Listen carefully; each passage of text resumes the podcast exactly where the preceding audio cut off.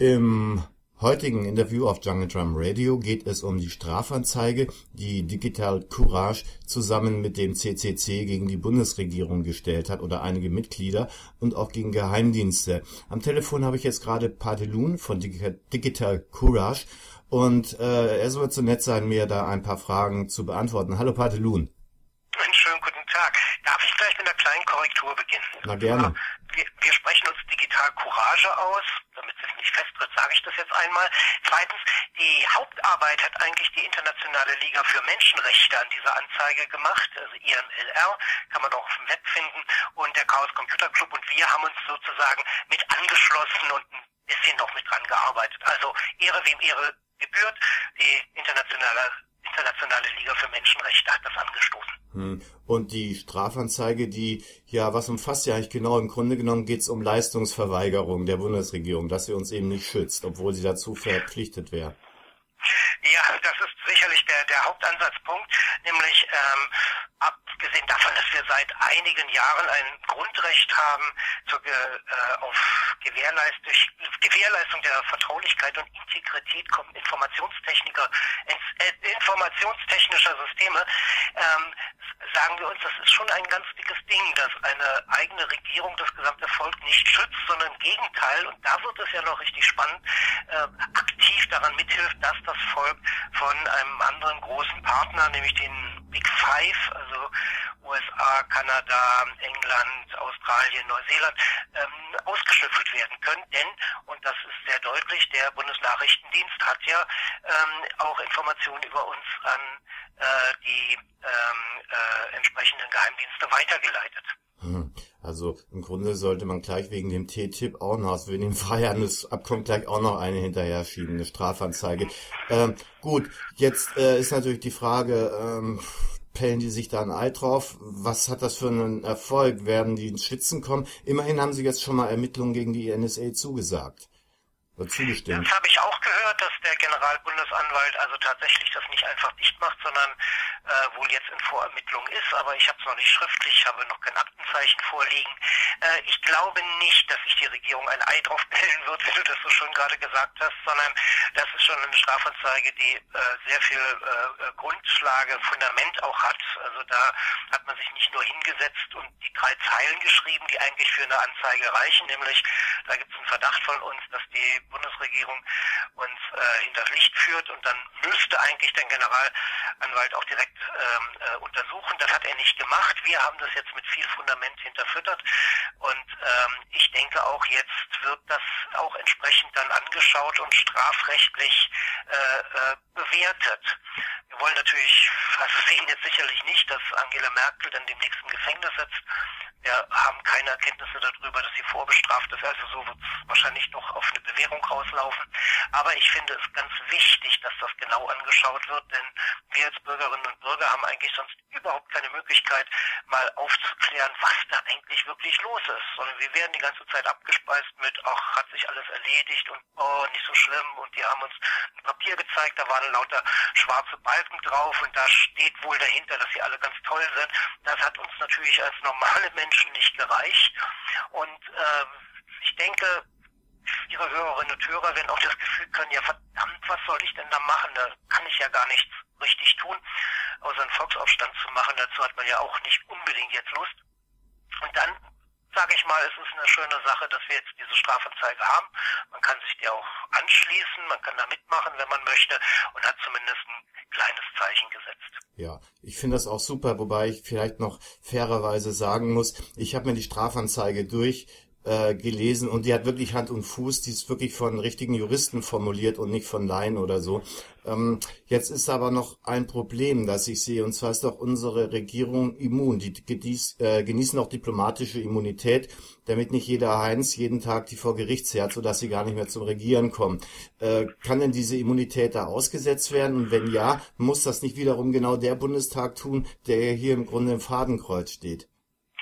Naja, ähm wir haben ja das große Glück, dass wir hier im immer in einer Demokratie und einem Rechtsstaat leben. Das ist tatsächlich so, auch wenn man zwischendurch manchmal verzweifelt und das Gefühl hat, dem sei gar nicht so.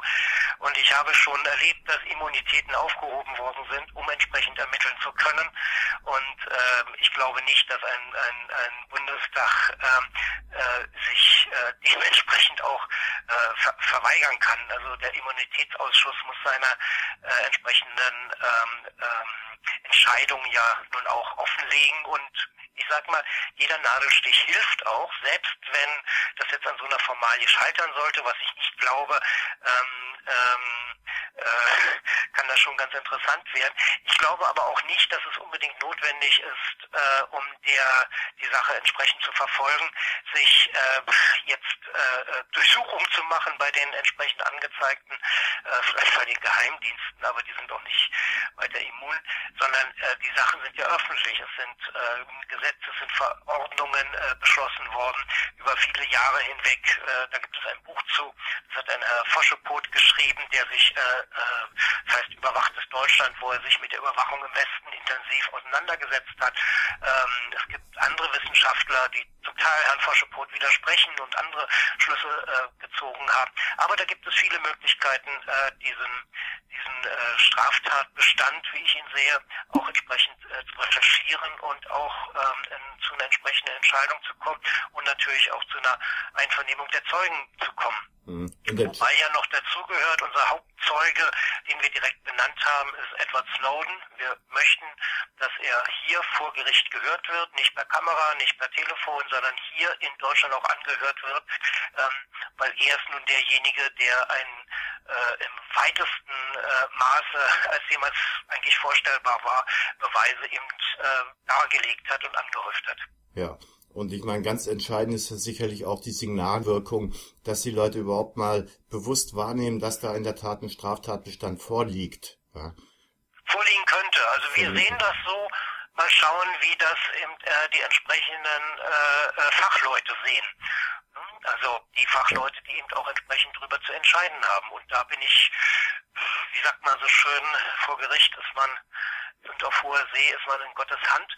Aber ich denke schon, dass damit doch etwas auch ans Licht kommen kann, was vielleicht die Beteiligten selber gar nicht so gesehen haben. Also man muss ja auch ganz klar sagen, sind jetzt nicht Leute, die äh, äh, Bandenverbrechen begehen und versuchen uns alle zu unterjochen, sondern sind ja auch Leute, die durchaus der Meinung sind, dass sie richtig gehandelt haben und das wird jetzt eben entsprechend hinterfragt und das gehört in der Demokratie eben mit zur ja, Meinungsbildung. Ja.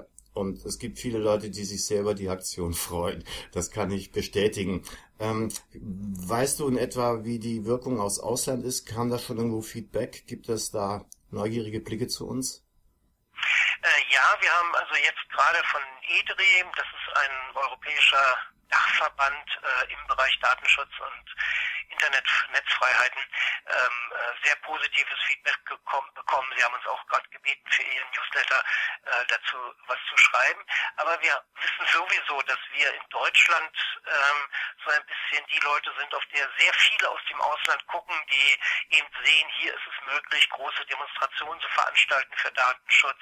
Äh, gerade beim Chaos-Kongress habe ich äh, einen, einen äh, jungen Mann aus Indien äh, äh, äh, kennengelernt, der eben auch auf der Bühne stand und sagte, was für Mut ihm das gemacht hat, äh, die Demonstration Freiheit statt Angst im September letzten Jahres sehen, wo mitten in der Hauptstadt Leute eben friedlich für mehr Datenschutz äh, ähm, äh, entsprechend protestieren, also auch zu ihrer Meinung stehen und dass ihm das Mut macht für seine Arbeit wiederum in Indien. Ich kenne das auch aus anderen Ländern und ich sehe auch ein bisschen, dass auch in anderen Ländern sich mehr Widerstand formiert. Wir haben zum Beispiel ein, zweimal im Jahr Treffen in Brüssel mit Aktivisten aus anderen Ländern und sehen, wie auch dort die Aktivistenszene wächst, wie Leute sich engagieren für mehr Datenschutz und ja, ich sag jetzt mal einen modernen Umgang mit Daten in einer eben moderner gewordenen Welt, auch wenn das jetzt sprachlich vielleicht nicht gerade die Höchstleistung war, die ich sonst von mir erwarte. Padelun, ganz herzlichen Dank für das Interview. Euch allen großen Erfolg dabei und äh, alles, alles Gute für Digital Courage.